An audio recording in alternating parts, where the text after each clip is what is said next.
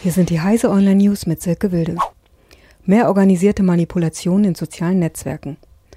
Manipulationen in sozialen Netzwerken nehmen weltweit zu. Das ist das Ergebnis einer Untersuchung von Forschern des Internet-Instituts in Oxford. Waren es 2016 nur 28 Länder, nennt die aktuelle Bestandsaufnahme 48 Länder, in denen im vergangenen Jahr gezielte Desinformationskampagnen liefen.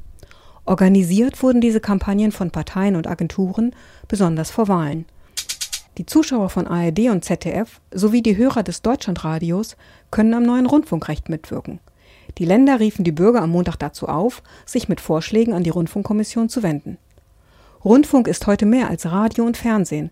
Smart TVs, Streaming oder Social Media sind nur einige Begriffe, die den Medienwandel beschreiben, sagte die Medienstaatssekretärin von Rheinland-Pfalz Heike Raab.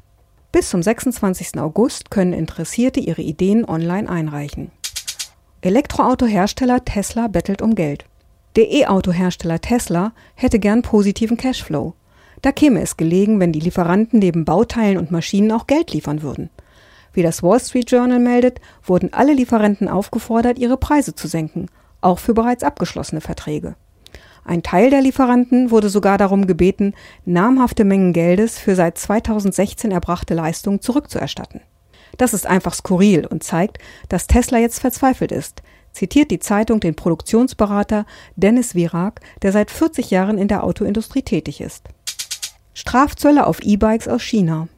E-Bikes aus China werden künftig mit provisorischen Strafzöllen belegt. Als Antwort auf Dumpingpreise werden je nach dem betreffenden Hersteller 21,8 bis 83,6 Prozent aufgeschlagen. Europäische Fahrradhersteller hatten sich voriges Jahr darüber beschwert, es würden hochsubventionierte chinesische Modelle illegal und massenweise in Europa zu Preisen unterhalb der Produktionskosten auf den Markt geworfen. Diese und alle weiteren aktuellen Nachrichten finden Sie auf heise.de.